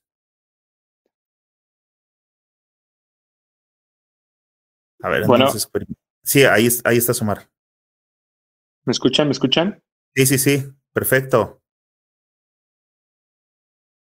Se congeló la, la imagen. Que nos dan tus datos. Ahí está, ahí está. Espérame, nomás está, está logueado la, la imagen. Ahí ya. Pero bueno, este, a ver, te, te, te, escucho en lo que, en lo que regresa la, este, en lo que se regresa, se reactiva la, la imagen. Pero el audio, ¿me escuchas bien? Sí, sí, te escucho muy bien. Eso se me fue, se me fue el, eh, se me fueron los datos por, por, un momento. Y se quedó con el Wi-Fi, ¿verdad? No, no, no. Se me, se me quitaron los datos. Ya, no, ah, porque no, sé el, por qué. el audio está bastante bueno, pero no sé por qué no se activa. Dice, este, te preguntaba que si usas protección para los tobillos. Sí, cuando juego nada más. Cuando tengo partidos sí me tapeo, cuando entreno, cuando entreno no. ¿No usas este tobillera? No, no. ¿Tienes algún ritual antes de iniciar los juegos, Omar? Sí. Eh, antes de iniciar, eh, tengo una un, tengo un rezo y pues pido cosas, eh, las mismas cosas todos los partidos y al final pues pido a Dios que me cuide, que me cuide a mí, a, a, toda mi familia y ya después este pues ya me preparo para el juego. Omar, tres cosas que modificarías del básquet mexicano. Mm, ok.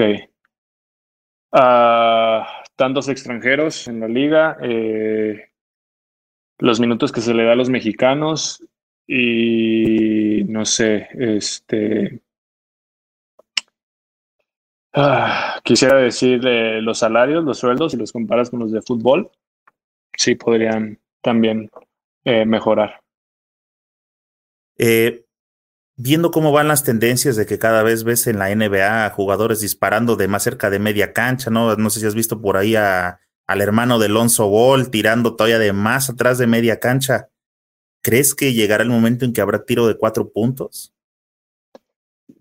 Mm, a lo mejor sí, a lo mejor sí puede llegar el momento en el que sí lo hagan, pero siento que le quitaría un poquito de, de, de, la simpleza que ya tiene el juego y de, cómo lo, lo hemos eh, estado viendo por años y años y años y años. Yo creo que sí cambiaría un poquito, pero pues Eh, yo estoy en contra de eso, pero eh, quién sabe si en un futuro lo lleguen a hacer. Omar, ¿contra quién te gustaría jugar un uno contra uno? Mm. Eh, de NBA, lo que sea. ¿Contra quién dirías? No. Kobe. No, me hubiera, o sea, si tuviera la oportunidad y todo, contra él. Cuando estuviste este, en selección o en las etapas que te ha tocado ir en la ventana de acá, ¿alguien te traía de hijo? ¿Alguien te andaba novateando, te traía este, en chinga? Eh, no, en la, en la ventana de, de, México, gracias a Dios, no, nadie. Este, eh, al, contrario, pues yo tenía muy buena amistad con, con Arim y Edgar Garibay y y ellos sí no me, no, no me traían de bajada, ni mucho menos. Tenemos una gran amistad. Yo creo que más en aguacateros me traían de bajada que, en, la, que, en, la, que en la ventana de México. ¿Cuál es tu próximo campeón? Ah, como ya viste, antes preguntar después de la pausa y en, cuando entraron a la burbuja, preguntar como quién iba a ser el campeón, era como que ah, este, todavía no he visto cómo cómo va el rollo. Ahorita ya son semifinales, ya vimos qué trae cada quien. ¿Quién te late para el próximo campeón de, de, la NBA? Lakers. ¿Crees? Sí. Omar, Totalmente. Me hubiera gustado jugar como. Me hubiera gustado jugar como eh, Kobe o Kevin Durant. Si no fuera basquetbolero, ¿jugaría? Mm. Fútbol. ¿Faul y cuenta o mejor un triple? Triple. ¿Quién es tu jugador favorito de México? Mi jugador favorito de México. Mm, muy buena pregunta. Ah, me gusta mucho cómo, cómo juega Orlando Méndez. Mucho. ¿Qué es lo que te llama la atención de, este, de, Orlando, compadre? Su lectura de juego, su, tiene, tiene una lectura de juego muy buena, tiene, tiene un, un, timing muy, muy bueno, eh, lee, muy bien la, lee muy bien la cancha, lee muy bien las defensas. Eh, en general eh, es, es un, un, gran jugador. Sí, comparto. definitivamente, este, comparto totalmente, es lo que me llama la atención de Orlando. Tiene una lectura de juego que hace ver que el juego sea fácil, ¿no? Como lo dos pases y armó la ofensiva. ¿Has escuchado de las Merces? ¿Fuiste alguna? Ah, eh, nada más fui a un juego, a, un juego en un pueblito de, por Guadalajara, pero ese es la única, el único partido al que he ido de Merces. No soy tan, tan fan de las Merces.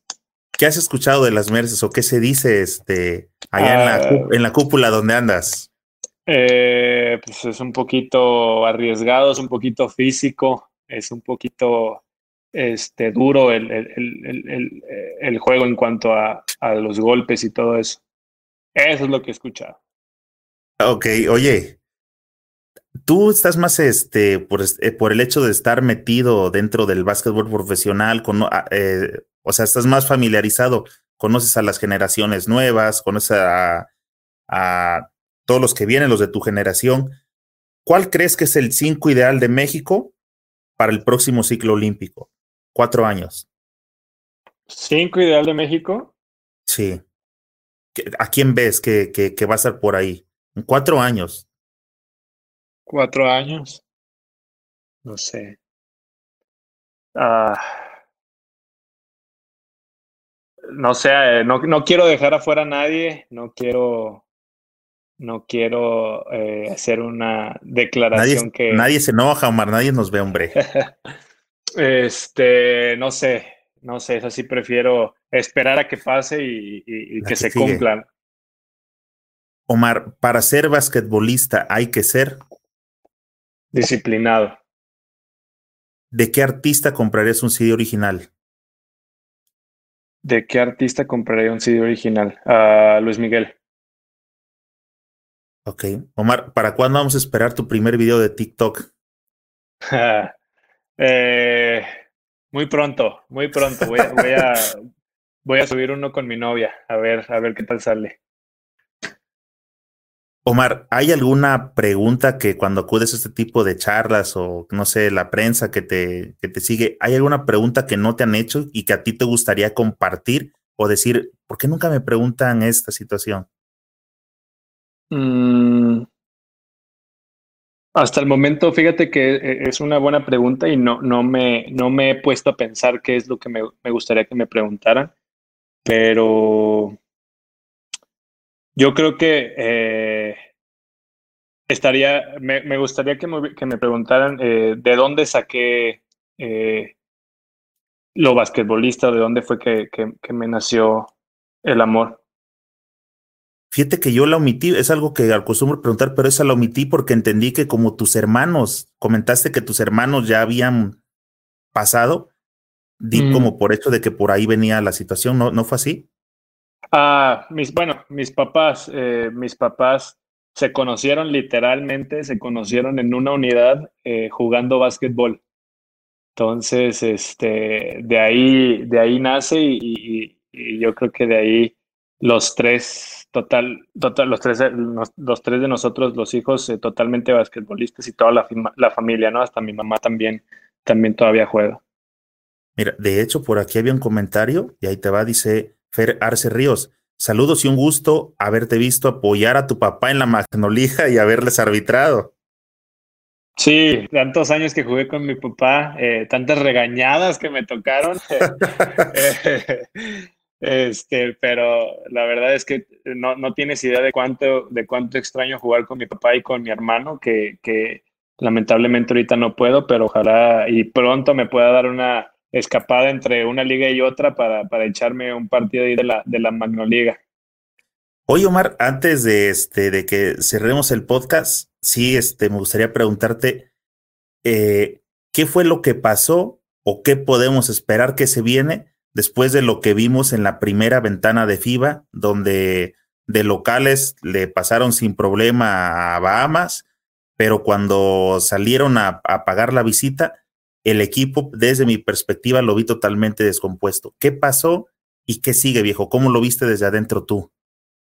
No, pues yo, yo pienso que es, es algo normal. Eh, tuvimos una concentración muy corta de tres días, cuatro días. Este, realmente no nos conocíamos muy bien. Obviamente sí nos conocemos eh, los jugadores, pero no sabemos bien cómo, cómo jugar entre nosotros en conjunto. Pero yo creo que es algo normal y es algo que, que lo he comentado anteriormente. Es un, es un cambio de generación, es un cambio generacional que, que, la, que las personas tienen que estar bien, bien conscientes de ello, que, que, al principio va a ser un tanto difícil, va a ser un tanto complicado poder nosotros poder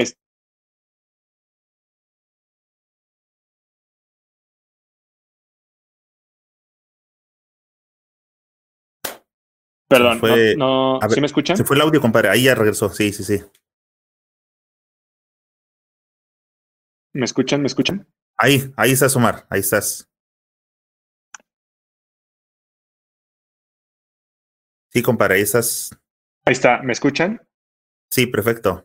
Ah, ahí está, perdón, otra vez el, internet. Este, y que yo creo que en, cuatro años o en menos, eh, si sigue la, la, la, misma camada, vamos a hacer cosas muy buenas y, espero que teniendo en cuenta lo que hicieron los 12 guerreros, lo tomemos como como algo para, a lo que podemos este, tratar de alcanzar, ¿no? Y es algo que, que vamos a hacerlo eventualmente.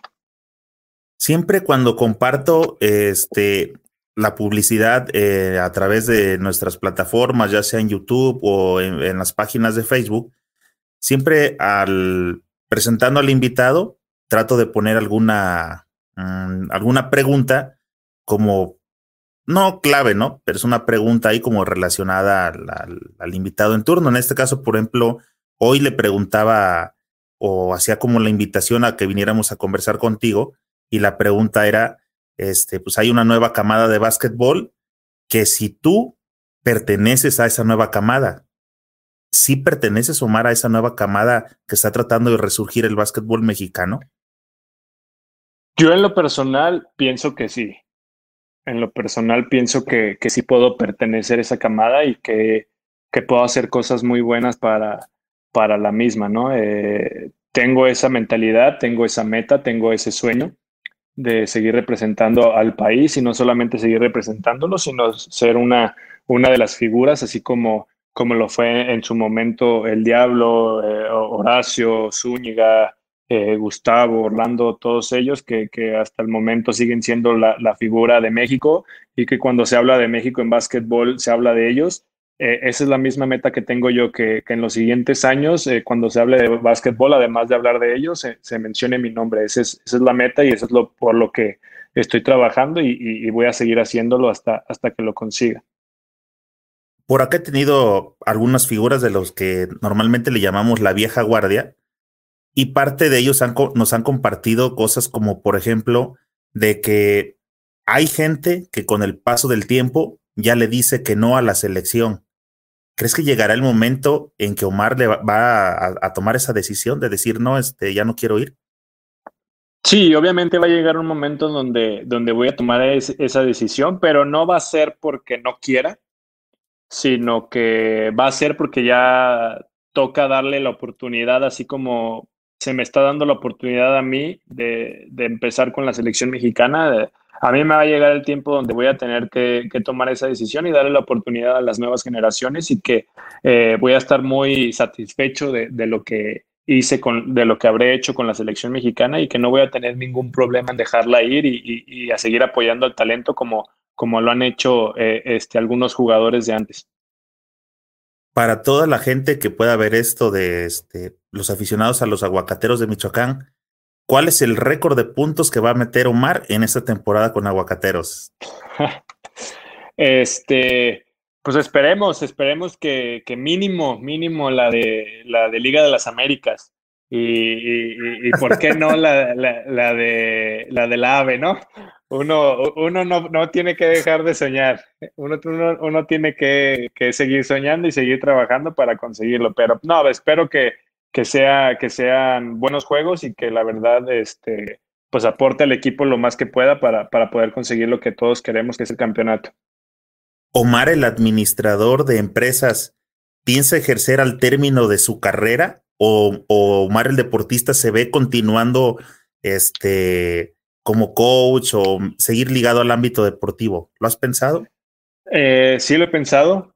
Eh, por el momento tengo la, la, mentalidad de que una vez que me retire, pues me voy a dedicar a, si Dios quiere, algunas, algunos negocios que, llegue a abrir, que, estoy en, ese, en ese trámite y pues la verdad, si, si llego a seguir en el básquet va a ser porque voy a jugar o porque voy a, voy a estar ahí cascareando con, con mis amigos, pero no me veo tanto como coach. Ah, por el momento no. Quién sabe en el, en el futuro, pero por el momento, por el momento no me veo, no me veo como coach, me veo más como, como este, un emprendedor. Dirige, la dirigencia de un equipo deportivo tampoco te llama la atención. O sea, hacer el pantalón eh, largo.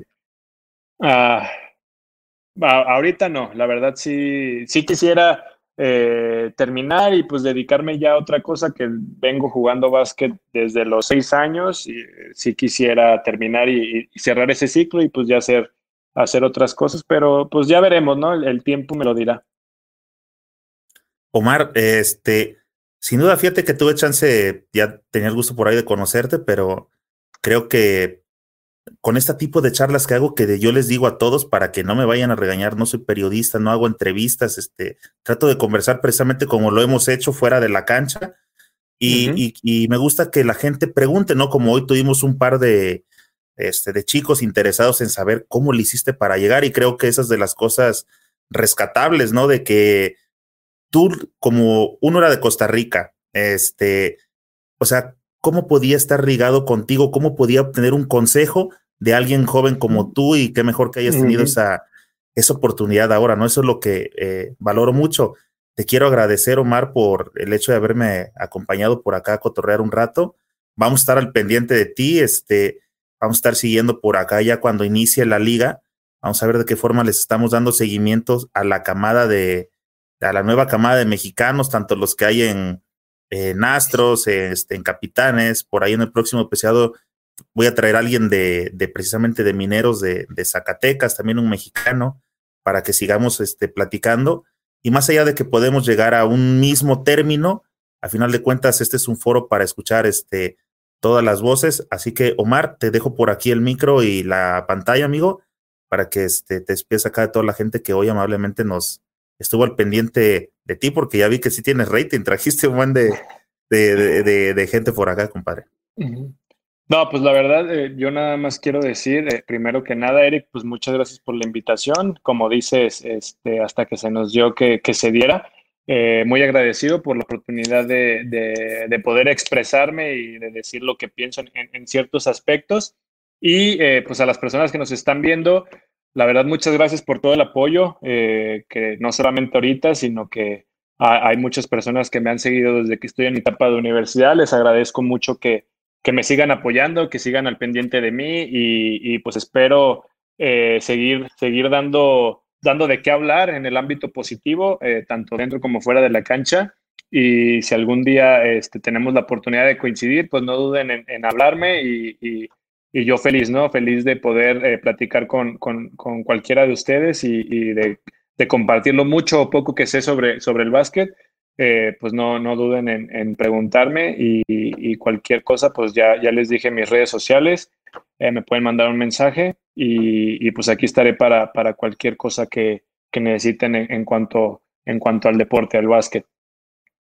Omar, muchas gracias, compadre. Entonces vamos a estar este, al pendiente de ti, te vamos a estar dando seguimiento y ojalá y sea una buena campaña para que puedas incrementar tus minutos y ojalá esa confianza posteriormente se la puedas llevar a la selección, que la verdad, te lo digo desde la persona, sí siento que está muy madreada y siento que necesitamos gente, que algo como aficionado, sí queremos ver este, eh, una selección triunfadora, ¿no? Esté quien esté, pero si sabemos que es gente que trae esta historia que tienes tú, pues bienvenido amigo, gente que trabaje y que esté comprometido con el equipo. Sí, la verdad es que pues este eh, ahora sí que los jugadores que quieran que, estén ahí en, el equipo, pues no dudo que en la selección, no dudo que, vayan a querer entregar todo de sí y, dar lo mejor para, poder representar al país, pero como dices, este, todos tenemos que estar bien preparados y, tener ese chip de, triunfadores y que yo sé que yo tengo la, seguridad y la confianza en que en, algunos añitos va, a haber una, una selección de la cual se va a hablar. Y no lo dudo, ¿eh? porque eh, cuando he tenido por acá los chicos de la sub-17, el chip que traen metido está este, increíble, ¿eh? o sea, no están pensando, ay, con más o menos, o sea, le están tirando, este, están aventando toda la carne al asador y creo que ese ya es parte también de, este, de un cambio de mentalidad, de que siempre lo hemos visto en el fútbol, ¿no? De que el ya merito y faltó poquito y parece que con esta camada puede este, llegar a cambiar radicalmente algunas cosas. Solamente falta, para variar, que los dirigentes del básquetbol mexicano se dejen de tacañerías, de mezquindades y se pongan a jalar porque toda la banda basquetbolera de México se lo merece. Sí, como tú dices, la verdad no, no todos tenemos que, jalar para el mismo lado y esperemos que, en poco tiempo todos nos podamos nos podamos reunir y, y, podamos ir en un mismo en una misma trayectoria y no tengo duda de que, de que las cosas eh, van a cambiar en ese momento. Oye, por acá hay un mensaje del Santi del Parse, dice que, este, que si eres su cliente. Ah, no quiero decir nada en, la entrevista, pero, pero él, él, sabe, él, sabe que es mi hijo, él sabe que es mi hijo. ok. un saludo, un saludo al Santi. Omar, muchísimas gracias, compadre, por, haberme acompañado. Seguimos en contacto. Gracias, viejo. Muchas gracias, gracias, hasta luego. ¿A quién les gustaría que le demos seguimiento? ¿A qué jugador quieren que traigamos a platicar acá al podcast basquetbolero? En YouTube, suscríbete al canal y activa la campanita. En iTunes, Evox, en Spotify y en todas las plataformas de podcast, ahí donde te gusta escuchar música, ahí tenemos este, nuestros audios. Cuando vayas manejando o vayas en el tráfico, ahí búscanos en, Spotify, ahí eh, puedes ir escuchando estas charlas para que se te haga más o menos tu trayecto. Asegúrate de darle me gusta y compártela con todos tus amigos para que cada vez seamos más los que integramos esta chulada de comunidad basquetbolera. Te recuerdo que este episodio fue patrocinado por el único suplemento creado especialmente para todos los amantes del básquetbol. Consíguelo en Amazon y en señorbasket.com. Nos vemos pronto en alguna cancha.